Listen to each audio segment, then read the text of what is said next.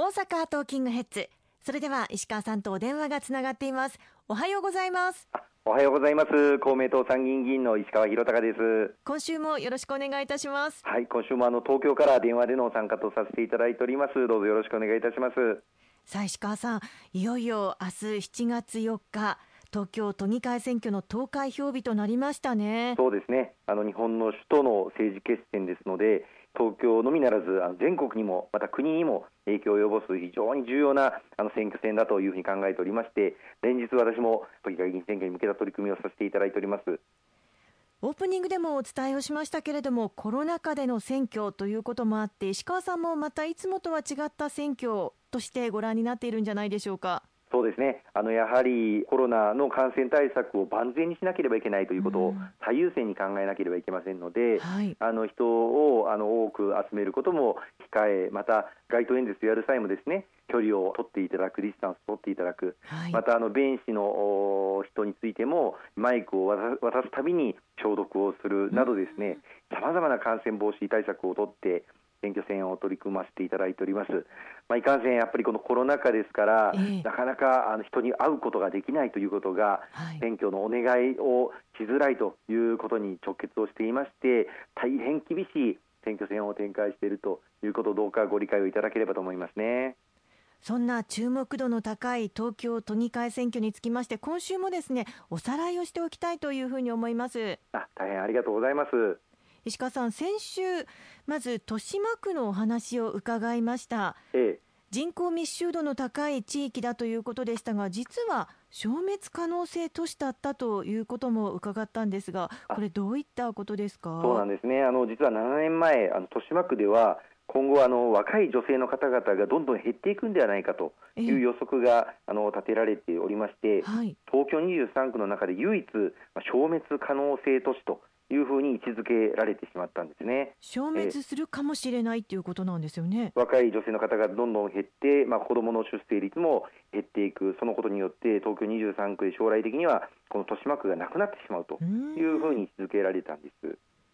そこから住みたい街ナンバーワンに変わっていったということでこれはあのどのような努力が実を結んだと言えるんですか？はい。あの豊島区選出の都議会議員の長橋圭一さんがですね区議団とも連携をしてまずあの池袋が、まあ、豊島区の中で重要なポイントなんですけれども、はい、この池袋の整備を加速するための国の特区を取得をするということを実現したんです。でこれによって、まあ、先週もちょっと紹介させていただきましたけれども8つの劇場を備えた複合商業施設ハレザ池袋というものができたりなど、池袋のまちづくりがどんどん加速化しまして去年には SDGs をあの推進する SDGs 未来都市あるいは自治体 SDGs モデル事業にもまあ選ばれるなどまちづくりが見違えるようなまあ池袋に今なっているということが全国の注目を集めてますね。さまざまな政策が行われているということですね。はい。そしてあのそれ以外にもですね、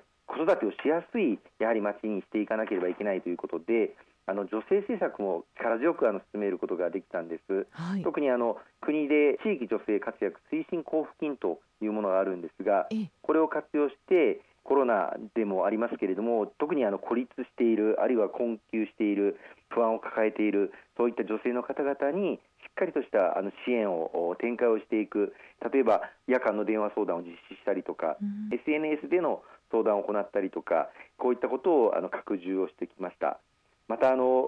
これは今、全国各地でも広がってきたんですが、その先駆けとなったのが実は豊島区で、女性の方々に対して生理用品を無償で提供するということも、この豊島区で真っ先に実現をしたことも注目されましたね。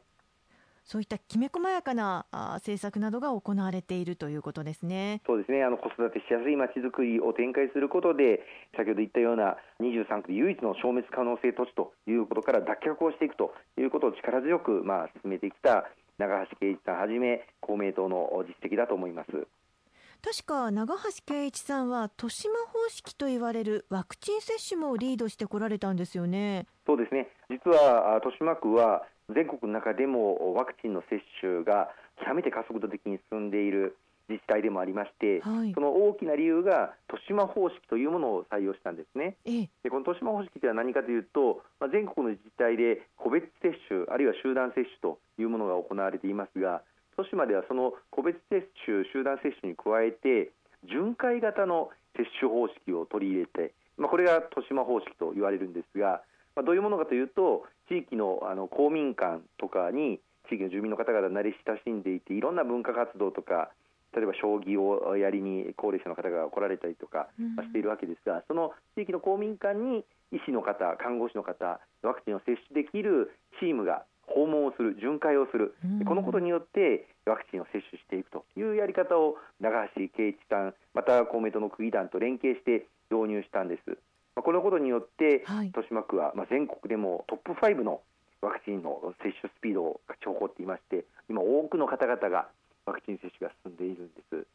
人を集めるのではなくもともと人が集まる場所でワクチン接種をするということで非常に効率的ですよね。そうですねあの普段から生き慣れている場所に身近な場所でワクチンを接種するということで多くの方特にまあ最初は高齢者の方々でしたけれども高齢者の方々が行きやすいワクチンの接種体制を整備したということですね。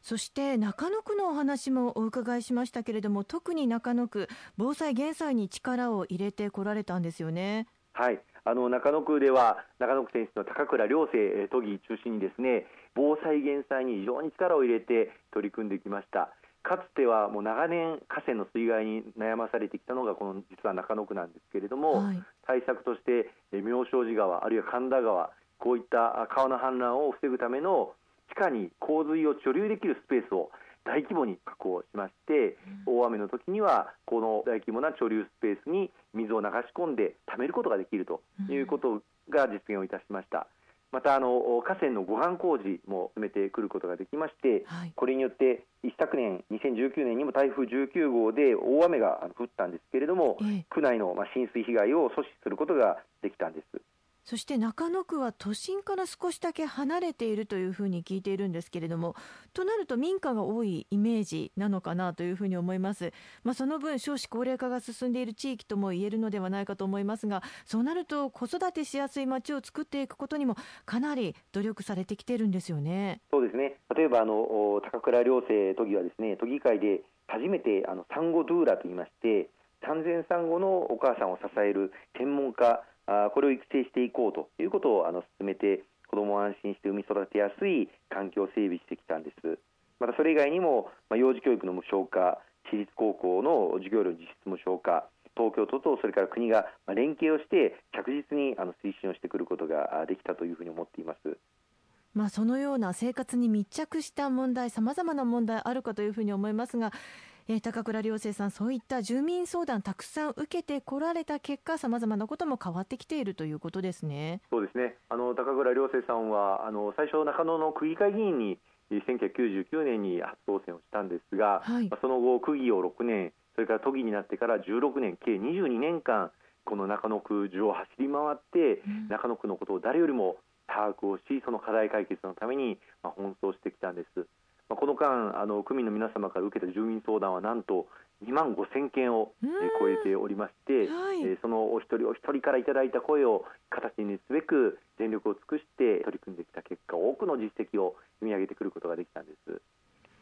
それだけのこう数多くの住民相談を受けるだけでも大変だというふうに思いますが形にするということはまた本当に大変さ伴っていらっしゃるんでしょうね。そうですね。あの形にするためには議会で発言をすることはまあもちろんですけれども、はい、その後行政とも調整をする必要がある予算を確保しなければいけない。また区議団そして国会とも連携を図っていく。そういった目に見えない努力をする中で形にしていくことができる、まあ、これが実際に区民の皆様また都民の皆様の暮らしを向上させていくことにつながっていくんですよね、うん、ありがとうございます。後半もよろしくお願いいたします。よろしくお願いいたします